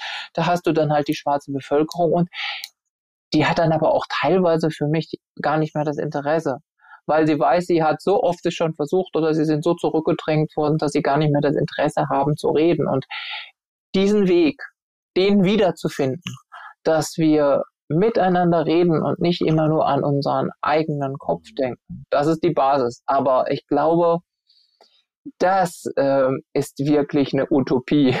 Also, dass wir das rausbekommen. Du brauchst, du brauchst ja auch, und gerade, brauchst ja auch äh, gerade, gerade jetzt. Ähm, und genau, ist nochmal dieses Ganze mit den strukturellen und äh, mit den Gruppen, die dann sozusagen immer wieder ähm, irgendwo rein äh, gepatcht werden, gepatcht werden und dann kommt doch rein, integriert euch doch und so weiter, obwohl man die Strukturen äh, dafür gar nicht ähm, ähm gemacht hat und eigentlich auch gar nicht will. Ähm, aber mit dem Pronomen, weil du es angesprochen hast, und du sagst jetzt selber, wir müssen miteinander sprechen und teilweise wird es uns schwer gemacht. Ähm, ist es sozusagen äh, aus deiner Position heraus, ähm, dass wir jetzt mehr Sensibilität dafür haben, dass wir nicht einfach ähm, nur noch in der männlichen Form sprechen und so weiter und uns andere Dinge mit Sternchen und so weiter ähm, ähm überlegen? Ähm, ist das für dich, ähm, ich habe jetzt nicht eine Unterstützung äh, davon oder eine, eine, eine, eine Bestätigung wahrgenommen? Ja, also das Gendern bezüglich äh, Mann, Frau um es mal so zu nehmen, und das Grundsätzliche, was wir jetzt momentan haben, das sehe ich als extremst wichtig an, weil wir einfach so, so mit unserem Denken hinterherhängen, dass ähm, die Geschlechter, in denen man überhaupt denkt, also das ist ja schwer genug, ja, in der Binarität, aber selbst in dieser Binarität werden nicht beide Geschlechter richtig anerkannt. Und deshalb bin ich schon der Meinung, dass man jetzt an dem Punkt ist, dass man das wirklich mal leben muss. Ja? Also ähm, ich habe da schon aus Spaß mal Schülern und Schülerinnen gesagt an einer Schule, ja, wenn das für euch kein Problem Problem ist, dann lasst uns doch mal einfach ab nächster Woche sagen, es, die Schule führt jetzt ein, dass wir nur noch von Schülerinnen reden. Ja, nicht mehr von Schülern, sondern nur noch von Schülerinnen. Und da werden halt die Augen ganz groß, weil sich kaum jemand vorstellen kann, dass wir jetzt auf einmal darin leben. Oder dieser Scherz, den es mal gegeben hat, warum sollten wir dir jetzt plötzlich Bundeskanzler sagen? Wir können doch Bundeskanzlerin weiter behalten, weil wir kennen ja nichts anderes. Ja, aber das ist eine wirklich entscheidende Sache, weil Frauen einfach nicht mitgedacht werden. Ob ich jetzt diese ganzen Unterkategorien mitmache, das ist eine andere Frage, weil erstmal müssen wir einen Weg finden, wie unsere Sprache das wirklich äh, verinnerlicht oder beziehungsweise, dass sich das wirklich, dass das darin aufgenommen wird oder aufgenommen werden kann. Und dann müssen die Menschen, die den Anspruch haben, anders angesprochen zu werden, mir auch die Chance geben, dass ich sie anders ansprechen kann. Was für mich also heißt, diese Person muss mir sagen, wie sie angesprochen werden möchte und dann kann ich das versuchen. Es hilft mir nichts, wenn eine Person grundsätzlich sagt, ich bin jetzt so oft falsch angesprochen worden, ich rede jetzt mit dir nicht mehr drüber, weil dann mhm. kann ich auch nicht wissen, wie ich mit der anderen Person reden soll. Und das ist mhm. wirklich ein gegenseitiges ähm, Miteinander. Ja, man muss Verständnis für die andere Seite haben, denn nur wenn ich der anderen Seite meine Meinung oder ja, das, was ich denke, halt wirklich, wirklich vermitteln kann, dann kann ich auch hoffen, dass die andere Seite das versteht, weil sonst würden wir uns ja heute auch nicht hier getroffen mhm. haben, weil sonst wäre es ja vollkommen uninteressant, sonst würdest du mhm. sagen, interessiert mich halt gar nicht, ne? Die andere Seite, mhm. vollkommen egal, aber du musst halt mhm. erstmal zuhören, um für dich zu verstehen, worum es geht. Genau, wobei ich auf, der, auf eurer Homepage, ähm, wenn ich es richtig gesehen hatte, ähm, habt ihr, glaube ich, gesagt, wir, wir, werden, wir, wir benutzen überhaupt keine ähm, nicht weder irgendeine Form ähm, von Geschlecht. Äh, naja, gar keine Form von Geschlecht. Also du musst das Ganze so sehen. Wir haben in unserem Verein zum Beispiel ganz unterschiedliche ähm, Alter, die, die etwas machen. Also ähm, unsere erste Vorsitzende ist noch ein paar Jährchen älter als ich und die ist ja zum Beispiel in einer anderen Zeit aufgewachsen mit dem Thema Trans, wo man vielleicht auch von Transsexualismus gesprochen hat. Und die älteren Transmenschen sagen zum Beispiel Transsexualismus, während ich das bereits komplett ablehne. Und deshalb finde ich den, den Begriff Transidentität auch ganz gut. Aber ähm, dass man jetzt komplett alles ablehnt, also ähm, da sind halt einige, die auch sagen, wir brauchen nicht zu gendern und wollen das äh, partout äh, nicht ändern. Ich sage, ähm, naja, mal halblang, wir als Verein müssen das schon nach außen präsentieren, dass man auch gendert, dass man das auch, ne, dass man das auch mitbringt. Aber am Ende bleibt natürlich wirklich jeder einzelne Person in unserem Land selbst überlassen. Ich mag keinen zwingen. Es ist, ich würde niemals hergehen und sagen, du musst jetzt unbedingt das so machen, wie ich das will, weil das wäre falsch weil es, es muss aus dem eigenen Willen herauskommen. Ja, nur, naja, ich bin jetzt mal ein bisschen gemein, was den eigenen Willen angeht. Wir sehen ja, wie die Entwicklung ist gerade zu genau. Corona-Zeiten und mit dem Impfen. Ob man dann immer sagen kann, hey, wir hoffen darauf, dass der eigene, dass das mit dem eigenen ja, Willen passiert. Gedacht, dass das, dass das es ist ein bisschen schwer. Ja. Weil manche Sachen muss man halt schon zwingen. Ja, ja, das, das stimmt. Ähm, mit dem Begriff, also das nochmal weil du es jetzt gerade kurz gesagt hast, wie das von der Generation, ähm, du sagst selber Transidentität, ähm, äh, vielleicht nochmal das drei, vier Sachen, die man bei der Frage von Trans auseinanderhalten muss. Ähm, das wäre ganz gut, der Nutzer. Kurzen Überblick, alles andere kann man sich ja mal einlesen, aber ich glaube, es ist ja wichtig, dass wir in dieser Folge das schon mal gemacht haben. Ähm, was, was, äh, du möchtest jetzt, dass ich so ein bisschen das Trans auseinanderglieder, oder? Ja, genau. das ist also tatsächlich so etwas, was ich sehr, sehr häufig mache bei den Schulungen. Also für mich ist es so, der Begriff Transsexualismus stammt halt als Bezeichnung aus dem sogenannten ICD-10. Das ist ein Verzeichnis für Diagnosen. Ja, das ist also im Prinzip so ein Medizinerding, ja, wo drin steht, diese Krankheit oder diese Erkrankung in Anführungsstrichen heißt so und so. Und da steht unter einer bestimmten Nummer Transsexualismus. Das ist einfach mal so gemacht worden. Und ähm, ja, daher kommt dieser Begriff. Andere Menschen sagen natürlich, Moment, Transsexualismus, da denke ich sofort an sowas wie Homosexualität. Homosexualität, da hat was mit Sex zu tun. Äh, nee, das hat aber nichts mit mir zu tun, denn Trans hat überhaupt nichts mit der, mit dem, mit dem, mit der geschlechtlichen Orientierung zu tun, ja. Und deshalb sagt man, nee, transsexuell ist nicht so toll. Ja, was nehme ich jetzt? Sage ich Transidentität, weil es betrifft ja mehr so das Gehirn, mehr das Denken. Ja, da sagen wieder andere, na ja, aber eigentlich ist mein Gehirn ja vollkommen in Ordnung und es ist ja mein Körper falsch. Also auch nicht richtig. Dann gibt es Leute, die sagen, Transgender ist doch ein toller Begriff. Ja, Transgender ist ein schöner Begriff, kommt halt aus dem, aus dem äh, Englischen. Ähm, ist ja, der Unterschied ist, da ist es halt Sex als das biologische Geschlecht und Gender als das soziale Geschlecht. Mhm. Passt eigentlich theoretisch richtig gut, weil es geht ja um das soziale Geschlecht. Aber die Schwierigkeit ist, wenn man jetzt genau nachdenkt, es gibt ja auch solche Phänomene wie ähm, Transvestitismus. Das heißt Menschen, die sich nur zeitweilig, nur am Wochenende, nur abends oder so in die andere Rolle reinversetzen. Ja, mhm. ähm, da würde man ja sagen, okay, das trifft eigentlich auch zu Transgender zu, weil es ist ein Wechsel in der sozialen Rolle. Nur sie machen das halt nicht dauerhaft. Und damit haben wir wieder die Schwierigkeit, hm, sind jetzt Transmenschen wie ich das gleiche wie die. Und ähm, deshalb tatsächlich, so viel wie du machst, du kannst auch Transgeschlechtlichkeit oder sonst was ähm, sagen. Deshalb sage ich den Menschen immer, wisst ihr, wenn ihr über Trans reden wollt, dann redet einfach nur über Trans. Also spricht Trans mit Sternchen, weil das Sternchen der Platzhalter für alles ist und man kann eben nichts falsch machen. Ja, wobei ich mich immer frage, warum man überhaupt über Trans als Trans sprechen muss, weil ich würde mich jetzt auch nicht als Transfrau vorstellen, irgendwo es sei denn, ich mache eine Aufklärung, weil ich bin halt, ich bin halt eine Frau, ja.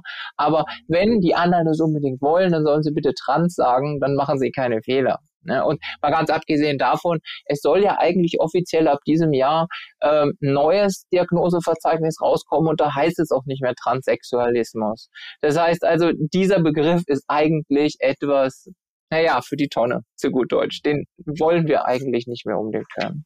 Aber also ich meine, man merkt, dass du Expertin einfach bist ähm, auf diesem Gebiet und nochmal diese Unterschiedlichkeiten von fünf, sechs äh, Begriffen und dass man dann sagt, Trans als Überbegriff ähm, und ähm, das heißt aber auch, und das hast du ja vorhin angedeutet, dass sozusagen ähm, in dieser, äh, in diesem Bereich in der Community von Trans auch nochmal sehr, sehr unterschiedliche Herangehensweisen, ähm, Positionen auch sind. Ähm, wer ist eigentlich trans? Wer gehört nicht zu trans? Ab wann ist man das und ab wann ist man nicht? Ähm, ist das eine, eine sehr oberflächliche Diskussion oder ist die schon auch sehr ernsthaft und sehr wichtig geführt? Naja, das ist jetzt sehr, sehr schwer zu sagen, weil manche Sachen entstehen im Laufe der Zeit, aber auch teilweise aus dem Druck von außen. Also wenn du das mal so siehst, wir haben ja auf dem Behandlungsweg bestimmte Hürden. Und wenn man jetzt Sachen erreichen will, die die Geschlechtsangleichung angeht, sprich Hormone, Operationen etc., dann muss man sich dem System fügen. Das heißt, äh, das wird ja eingereicht und andere Stellen entscheiden darüber, ob man diese Behandlung dann ähm, bezahlt bekommt. Und ähm, ja, da ist zum Beispiel ein Mensch, der sich als nicht binär definiert, also nicht in dieses System passend von Mann und Frau, der ist gezwungen, nach dem derzeitigen Stand oder den Vorgaben nach einer sogenannten Begutachtungsanleitung ähm, sich auf den Transweg zu begeben, um irgendwelche Änderungen durchführen zu lassen. Das heißt, wenn da jetzt jemand ist, der sagt, ich komme jetzt überhaupt nicht mit meinen Brüsten klar, ich bin aber nicht trans, ich bin halt non-binär und ich will aber diese Brüste nicht haben, geht das rein theoretisch nur, wenn diese Person erstmal sagt, ich bin trans. Was natürlich der totale Wahnsinn ist, weil trans ist für mich, es mag jetzt nur für mich so sein, aber viele Leute sehen das anders, aber trans ist für mich, weil es ja, man muss sich vorstellen, der Weg heißt Transition, also Übergang, ja. Äh, das ist der Übergang von einem ins andere Geschlecht. Das heißt, eigentlich ist der Inbegriff von trans die absolute Binarität. Das heißt, ich wechsle das Geschlecht. Und nur wenn ich diesen hundertprozentigen Wechsel anstrebe, zahlt eine Krankenkasse auch die Behandlung. Wenn ich jetzt aber einer Krankenkasse sage, du pass mal auf, ich komme jetzt aber mit diesem und jenem Geschlechtsteil nicht klar, ich definiere mich nicht als das andere Geschlecht, sondern irgendwo dazwischen, dann sagt natürlich die Krankenkasse oder der medizinische Dienst, ja, Moment mal, wissen wir, wo du stehst? Wenn du 50 Prozent oder 50 Prozent auf der Seite bist, ja, dann können wir dir nichts zahlen. Und das ist, das ist wirklich, das ist wirklich ein Problem. Und dann haben wir nämlich die Schwierigkeit, dass dann es also auf einmal heißt, ja, jemand ist non-binär trans. Und dann wird das so verwässert, dass hinterher äh, nur Schwierigkeiten reinkommen, weil man einfach auch in der Diagnose nicht mehr genau weiß, was, was passiert da und dann gibt's Unsicherheiten und na klar, wenn jetzt jemand ähm, nicht mehr Ausweis und, und, und, und, und macht dann irgendwelche Sachen, die vielleicht dann doch nicht passen, dann, ja, dann kommt hinterher wieder in die Medien. Ja, dann heißt es auf einmal, oh, das war ein Riesenfehler, da hat sich jemand falsch entschieden und ähm, der ganze Diagnostikprozess stimmt nicht und es hinterfragt halt keiner, was dahinter steht, weil es ist halt teilweise ein echter Systemfehler, der noch da drin liegt. Mhm. Aber man, das, das ist die Schwierigkeit. Ne? Ja, ja, danke. Das nochmal. Also das habe ich jetzt auch erstmal so ähm, mit der Transition und ähm, diese Binarität und die Veränderung. Das ist eigentlich in deiner Definition und da, wie du es ähm, ähm, erklärst, ähm, auch eigentlich der Wechsel ist von dem einen zum anderen. Und die Frage ist, was ist aber von Menschen, die das ein, das, das eine, die zwei Pole einfach auch ähm, ablehnen und sagen, warum soll ich mich da reinquetschen und ich fühle mich da auch gar nicht wohl. Ähm, was, und dann sind wir ja schon fast ähm, an dem Punkt, ähm, müsste, da sind ja einige Sachen in der Tat in dieser Ampelkoalition drinne, ähm, sind das aus deiner Sicht, aus eurer Sicht als Verein der richtige Weg? Aber was muss politisch passieren, ähm, damit Dinge einfach auch rechtlich, ne? Es geht ja oft auch um Rechte, da, so, ja. weil das eine ist Begrifflichkeiten und so weiter, da wird es immer ähm, auch Diskussionen drüber gehen. Ähm, aber es muss ja vor allem ähm, äh, die Frage von Rechten, da muss einfach äh, viel verbessert werden. Was ist aus eurer Sicht, was deine, aus deiner Sicht ähm, sehr, sehr wichtig für die nächsten Jahre?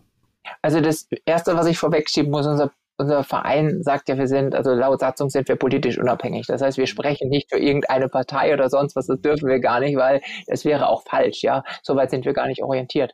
Aber wir haben nun mal momentan unsere Koalition und da steht ja schon ähm, dieses Selbstbestimmungsgesetz drin. Da hatten wir gerade ja schon mal kurz äh, einen Ausflug zu gemacht. Es ist ja leider letztes Jahr schon einmal im Bundestag gewesen und abgelehnt worden. Ja.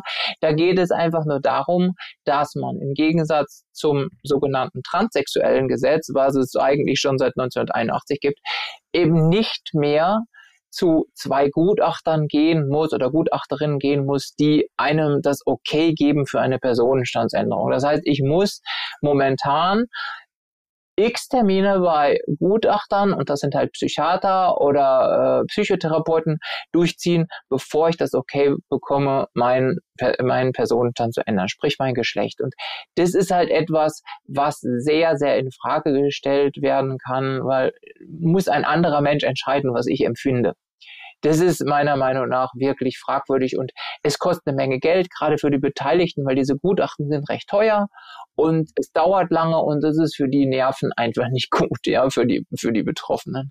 Aber das ähm, würde heißen, der, der, die Veränderung wäre dahingehend, also genau mit dem Gutachten, aber das heißt, wie würde es dann ablaufen? Ähm, dass man tatsächlich, ja, dass man tatsächlich einfach zum Standesamt gehen kann, wo man geboren ist und sagt, pass auf, das ist mein Geschlecht, das möchte ich eingetragen haben.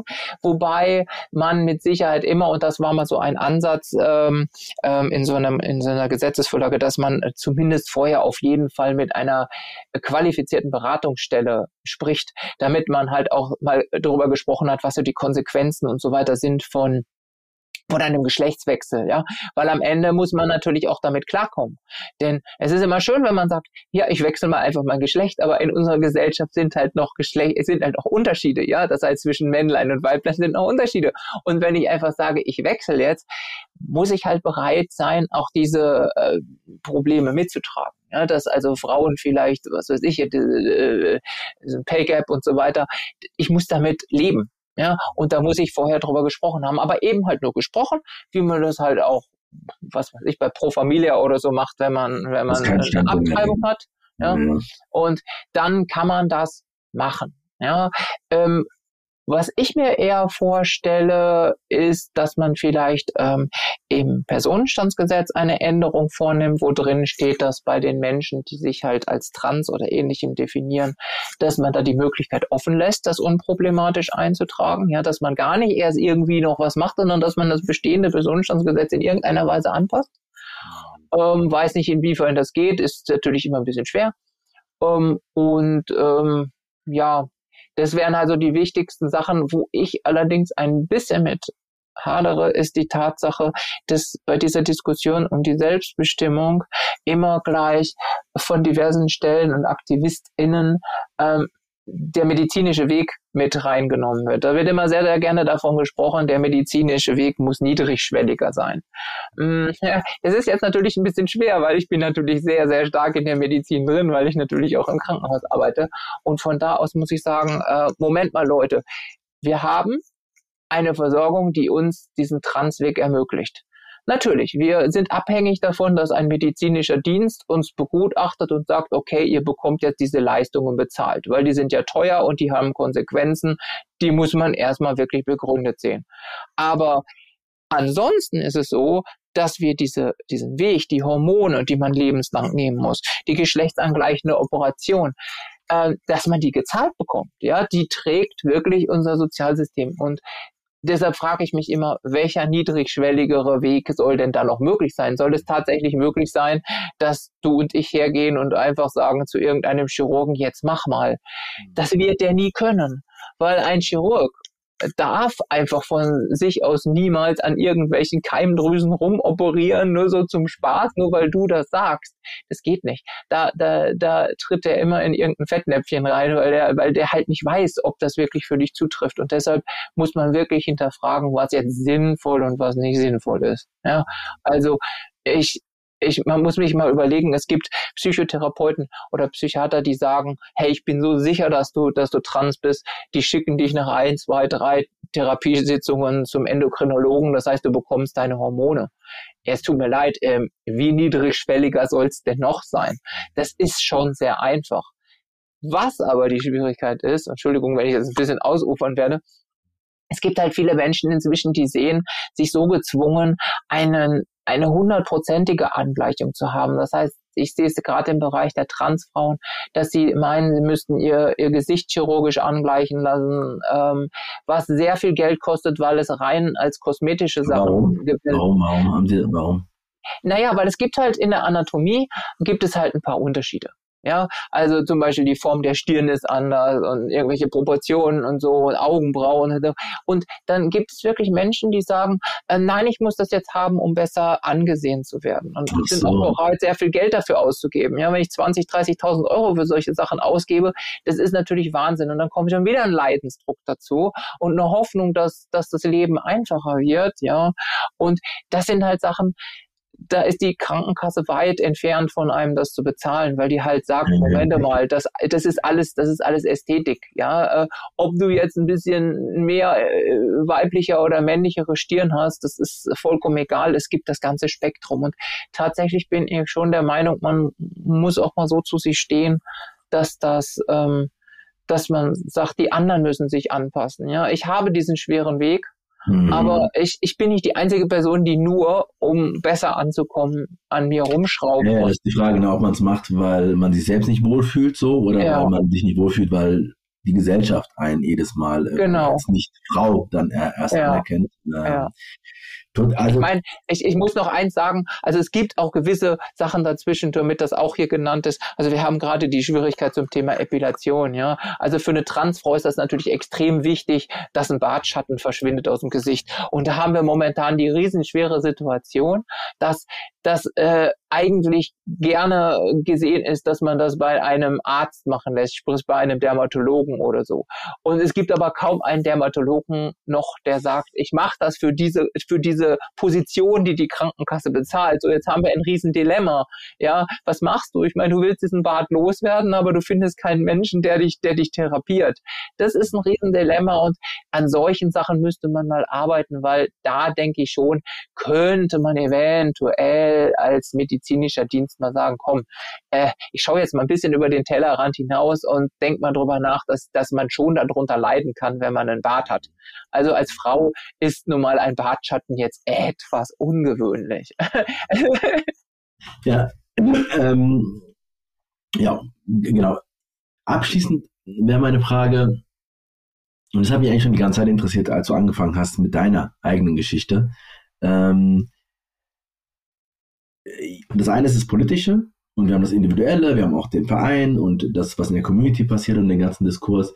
Ähm, wenn du das alles betrachtest, ähm, auch du hattest vorhin über, ähm, wenn du ein Interview gibst und was dann kommentiert wird und so weiter, ähm, wo stehen wir ähm, aus deiner Sicht ähm, gerade? und daran anknüpfend, was gibt dir Hoffnung, dass Dinge besser werden oder wenn du sie nicht hast, dann äh, vielleicht auch sagst, aus dem Grund glaube ich, dass es in den nächsten Jahren eher in eine, in eine falsche Richtung geht. Ja, aber ja. das erste Entscheidende ist, ja. stehen wir gerade bei der Frage von Trans? Ähm, ja, also wir stehen natürlich an einer recht guten Position, weil die Menschen sich interessieren. Wir reden sehr, sehr viel darüber. Wir haben sehr, sehr viel in den Medien, wobei ich, und ich hatte es schon ein paar Mal angedeutet, aufpassen müssen, dass die Medien nicht wieder dazu verleitet werden, ähm, nur die Besonderheiten innerhalb der Transgruppe zu nehmen. Ja? Also Trans ist ein Phänomen, das wird angegeben mit 0,3 bis 0,6 Prozent der Bevölkerung. Und wenn in dieser Transgruppe vielleicht äh, Einzelne drin sind, die den Transweg bereuen, dann ist das nicht das, so wichtig, dass man das zum einzelnen Thema machen muss. Das, das, das kreide ich wirklich den Medien Medien an, weil die schüren damit echt nur die Angst. Ja. Also meinst du, du meinst, dass die Medien ähm, tun, als ob das sozusagen nur so eine ja. kleine Gruppe ist, ja. dass das nicht. Nein, nein, nein, das nicht. Genau umgekehrt. Sondern man hat den Eindruck, dass dieses, diese D-Trans-Menschen, also die, die unglücklich sind mit dem Weg, den sie gegangen sind, dass dieses, dass das ein, ein absolutes Risiko ist. Und dass dieses Risiko, das wird so, äh, so hoch stilisiert, dass alle Leute Angst davor haben müssen, diesen Transweg zu gehen. Und das ist halt ja. sehr gefährlich. Ja.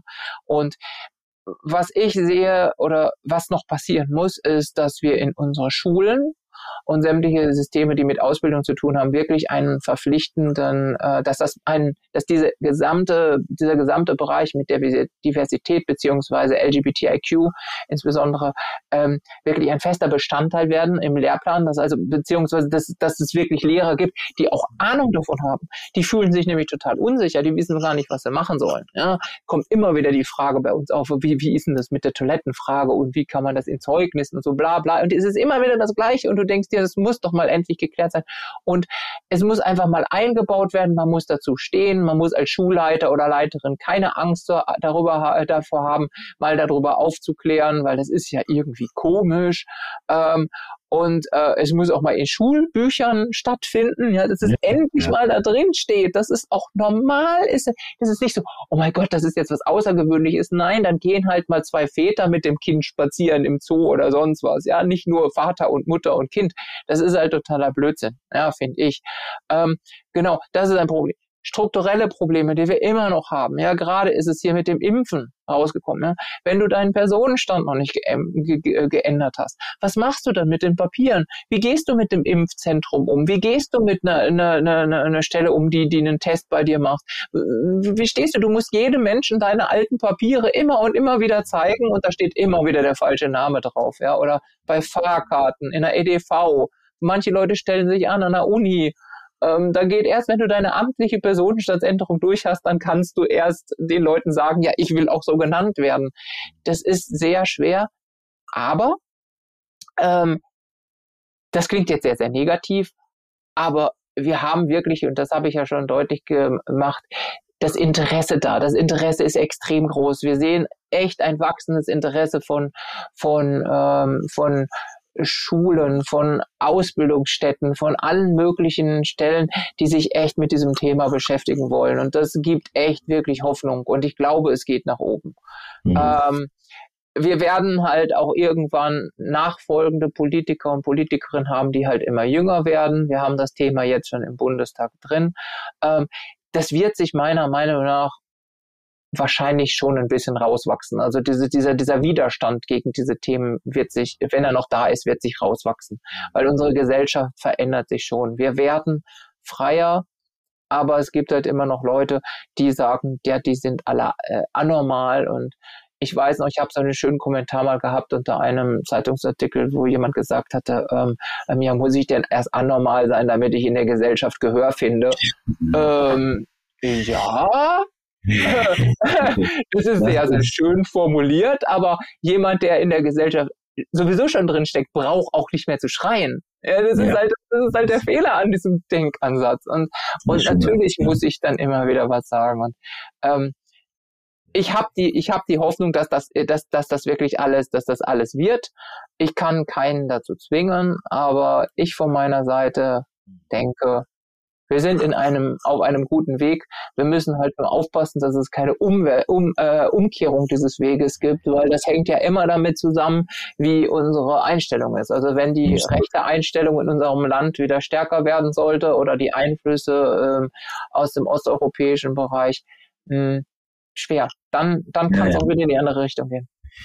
Das stimmt, das ähm, ist für viele Vielfaltsthemen gerade so, dass das ähm, in Europa, Deutschland, überall ja. gerade sehr schwierig geht, äh, schwer, sehr schwierig ist ähm, um diese Themen und man so ein, eine Rückwärtsgewandtheit äh, wieder sehr, sehr wahrnimmt und gleichzeitig hat man natürlich junge Menschen eine Selbstverständlichkeit teilweise in Teilen äh, da.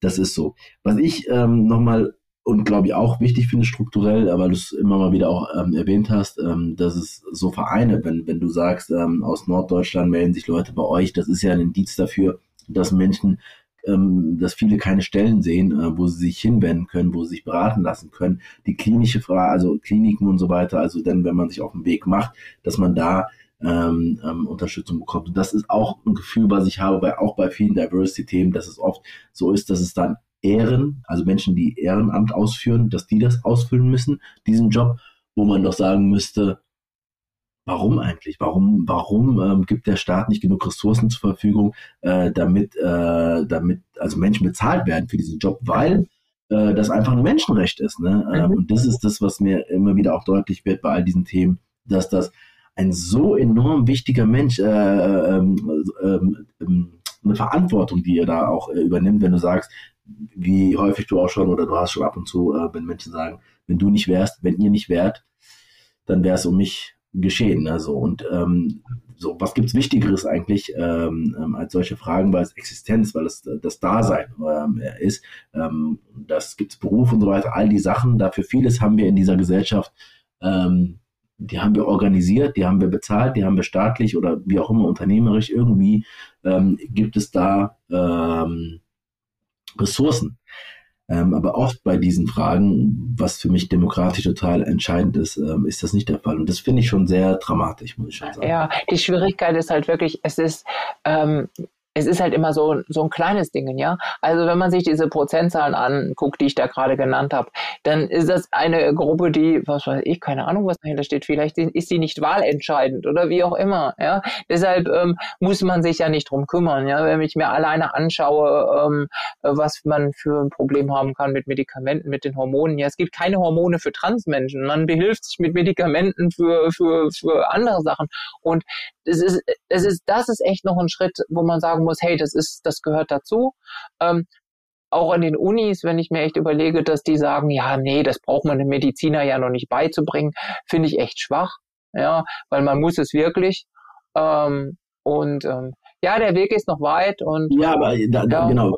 also die, die, das, das, das Gefälle ist halt auch da, ja, von Stadt zu Land. Also wenn du das mal siehst in München, in München wird sehr viel für das Thema getan. Ja, da ist auch sehr viel Geld. Wir haben, wir haben sogar eine Transinterberatungsstelle hier, die wird sogar, die ist sogar eine, eine städtische Stelle. Wir haben direkt die, die Koordinierungsstelle für, für die Gleichstellung von, von, von LGBT-Menschen direkt dem Bürgermeister unterstellt.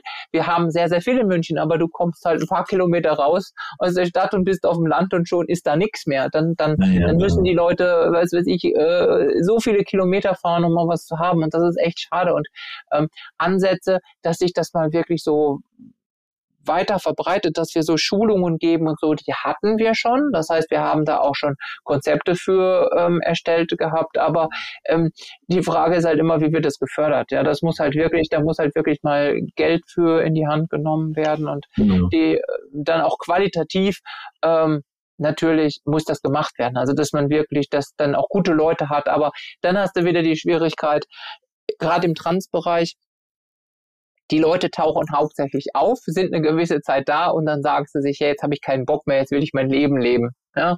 Und du nimmst das ganze Wissen mit und dann ist es weg und dann sind wieder junge Leute da und die müssen sich das erst wieder äh, wieder erarbeiten. Es ist echt, es ist echt nicht einfach, gerade im Transbereich ähm, ja, eine stabile Sache rauszubekommen, ist schwer, aber ähm, muss gehen. Umso beeindruckender, dass du das jetzt ähm, über so eine lange Zeit äh, schon, schon machst und, ähm, ähm, und ähm, ich habe auch, äh, also ich finde einfach, es ist immer wieder beeindruckend ähm, mit, diesen, mit dem Begriff, den ich jetzt dann am Anfang des Podcasts, als ich den entwickelt hatte, stille HeldInnen, ähm, weil ich finde, das ist, äh, und so still bist du ja gar nicht, du bist ja auch schon öffentlich äh. äh, hier und da schon auch zu hören. Ähm, und das finde ich wichtig, ne, dass das immer lauter, lauter wird. Aber dass es Menschen gibt, die sich einfach nicht nur damit abfinden und sagen, ach, ist alles so schwierig, macht eigentlich alles keinen Spaß und ist nicht schön, sondern sagen, dann verändern wir es halt. Ne? Dann verändere ich es halt, dann gehe ich halt rein und versuche das Beste, ähm, damit es ein Stückchen besser wird, damit ein paar Menschen geholfen wird ähm, damit wir ein paar Schritte nach vorne kommen. Das finde ich ist, immer wieder beeindruckend. Ich sag dir, das ist, für mich ist das so schön, wenn ich sehe, und das ist, du musst dir vorstellen, was das bedeutet. Ich habe Menschen, die kommen übers Internet oder die kommen aus meiner Gruppe und die sagen zu mir, kannst du bitte, wenn ich meine geschlechtsangleichende Operation habe, dabei sein? Du musst dir wirklich vorstellen, was das heißt. Ja, du gehst her und präsentierst im Prinzip eines der intimsten Sachen und ja, die sagen ja. mir, kannst du bitte dabei sein, dann fühle ich mich halt wohler. Und du merkst es auch, du redest mit den Leuten, du bringst die in die Narkose rein. Es ist einfach total schön, wenn du weißt, du hast denen geholfen oder wenn die wissen, du kannst halt auch mal zu denen kommen, wenn, wenn, äh, wenn sie Sorgen haben, auf den, wenn sie eben in der Klinik liegen. Zu Corona-Zeiten ist das schwer, okay, aber auch das geht und da kann man wirklich, da kann man wirklich seine Freude dran haben. Ja, und natürlich, wir werden alle noch ziemlich viel Arbeit haben und wir werden auch viele AktivistInnen haben, die viel kaputt machen können. Ja, das muss ich nämlich gestehen, weil ähm, es gibt ja auch Leute, die sehr, sehr eigenbrötlerisch sind und vielleicht auch mal das Falsche sagen und es in die falsche Richtung reden. Aber gut, ähm, da kann ich nichts dran ändern dann, dann müsste ich mich, dann müsste ich mich mit vollen Zügen in die Politik schmeißen und müsste sagen, so, ich ändere jetzt das. Aber das ist jetzt nicht mein Interesse, weil mein Weg ist der, ich versuche von unten den neuen Leuten beizubringen, wie es ist, und dann wächst es sich rein. Ja, das wächst sich also durch die jungen Menschen nach oben praktisch äh, ähm, dieses Thema rein und dann und dann hat sich das. Dann ist es irgendwann ist es irgendwann gar nichts Besonderes mehr. Und ich bemühe mich eigentlich sehr ungern irgendwelche Menschen mit mit wirklichen festgefahrenen Vorstellungen irgendwie ähm, ähm, einen oben drauf zu geben, weil sie etwas ändern sollen. Weil ehrlich gesagt, dann sollen die ihren Krams machen. Wenn sie es nicht lernen wollen, dann lernen sie es nicht. Sie verlieren aber dabei, weil wir sehen es tatsächlich ja auch schon im Fernsehen. Es wird sehr, sehr viel gegendert, es wird sehr, sehr viel äh, Wert auf Sprache gelegt. Es passiert unglaublich viel, ja. Und was ich gerade übrigens vergessen habe, ein ganz wichtiger Punkt natürlich auch noch. Wir müssen es natürlich auch in unser Grundgesetz bekommen. Ja, das hatte ich ja gerade vergessen bei den Ausführungen, weil wir haben ja die geschlechtliche Identität noch überhaupt nicht in unserem Grundgesetz verankert, dass die schützenswert ist, weil die Schwierigkeit besteht halt darin, dass, dass du halt, ähm, du kannst halt immer noch nicht damit so wirklich ankommen. An vielen Stellen, wenn du zur Polizei gehst, ja, die nehmen das halt gar nicht unbedingt wahr, dass das jetzt eine, ein Angriff wegen des Trans-Themas ist und so weiter. Und da muss man halt einfach schon irgendwie geschützter sein. Ja, absolut. Und, ja. Absolut. Also ist nochmal ein Punkt dazugekommen, ähm, ein sehr genau. wichtiger Punkt. Ähm, und ich finde total schön, dass du Freude hast an dem, was du machst ähm, und dass du total aufgehst. Das habe ich in der, in der Zeit, in der wir jetzt miteinander gesprochen haben, ähm, total gespürt. Ähm, von daher vielen, vielen Dank, Patricia, für deine Zeit und dein mhm. Engagement und auch ähm, für deine, ja, also ich habe einfach äh, für die Punkte, die äh, bestätigt oder wo ich sagte, ah, da war mir klar, aber die, die wurden jetzt nochmal klarer oder auch Dinge, die für mich total neu sind. Ne? Also von genau. daher. Und die Leute können auch jederzeit immer, immer wirklich an unseren Verein herantreten. Ja, also wir haben zum Beispiel das, so eine. Info-Mail-Adresse. Ja, der Vorteil ist, dass das dann sehr, sehr schnell bei mir landen wird. Also, da kann man wirklich, man kann halt wirklich einfach auch ähm, einfach, wenn man irgendwas wissen möchte, kann man wirklich einfach nachfragen. Genau. Das muss jetzt nicht Allgemeingültigkeit haben, weil auch in unterschiedlichen Teilen von Deutschland werden manche Sachen minimal anders gehandhabt. Aber im Grundsatz äh, das Thema ist das Thema und Trans zu verstehen. Jeder, der das möchte, ist gerne eingeladen, äh, sich mit mir auseinanderzusetzen. Und ich tue ein das. Wunderbarer Abschluss äh, und ein tolles Angebot. Mhm. Vielen Dank. Welcome back aus dem Gespräch mit Patricia. Patricia beschreibt in diesem Gespräch ihren eigenen Weg, der zum Teil auch ein Leidensweg war. Schlussendlich hat sie sich entschlossen, auf ihre innere Stimme zu hören. Und nun fühlt sie sich im richtigen Körper und in der richtigen Identität. Erstaunt hat mich ein Satz, den sie immer wieder zu hören bekommt. Du hast mir das Leben gerettet, ohne dich wäre ich nicht mehr. Auf der einen Seite ein wahres Geschenk, so sehr gebraucht zu werden, auf der anderen Seite ein Alarmzeichen dafür, wie schwer wir es Menschen machen, die sich in ihrem Körper nicht richtig fühlen und sich entscheiden, einen ähnlichen Weg wie Patricia zu gehen. Der Verein Transident bekommt so viele Anfragen aus ganz Deutschland. Auch das ein Indiz dafür, dass es hier viel zu wenig Anlaufstellen gibt. Das muss sich ändern. Die Menschen dürfen sich nicht selbst überlassen werden. Und es muss sich auch politisch einiges ändern. Das Selbstbestimmungsgesetz muss kommen und führt hoffentlich dazu, dass Transpersonen gut und sicher begleitet und eben nicht mehr vom System gedemütigt werden. In diesem Sinne, Peace, Love, Harmony, dein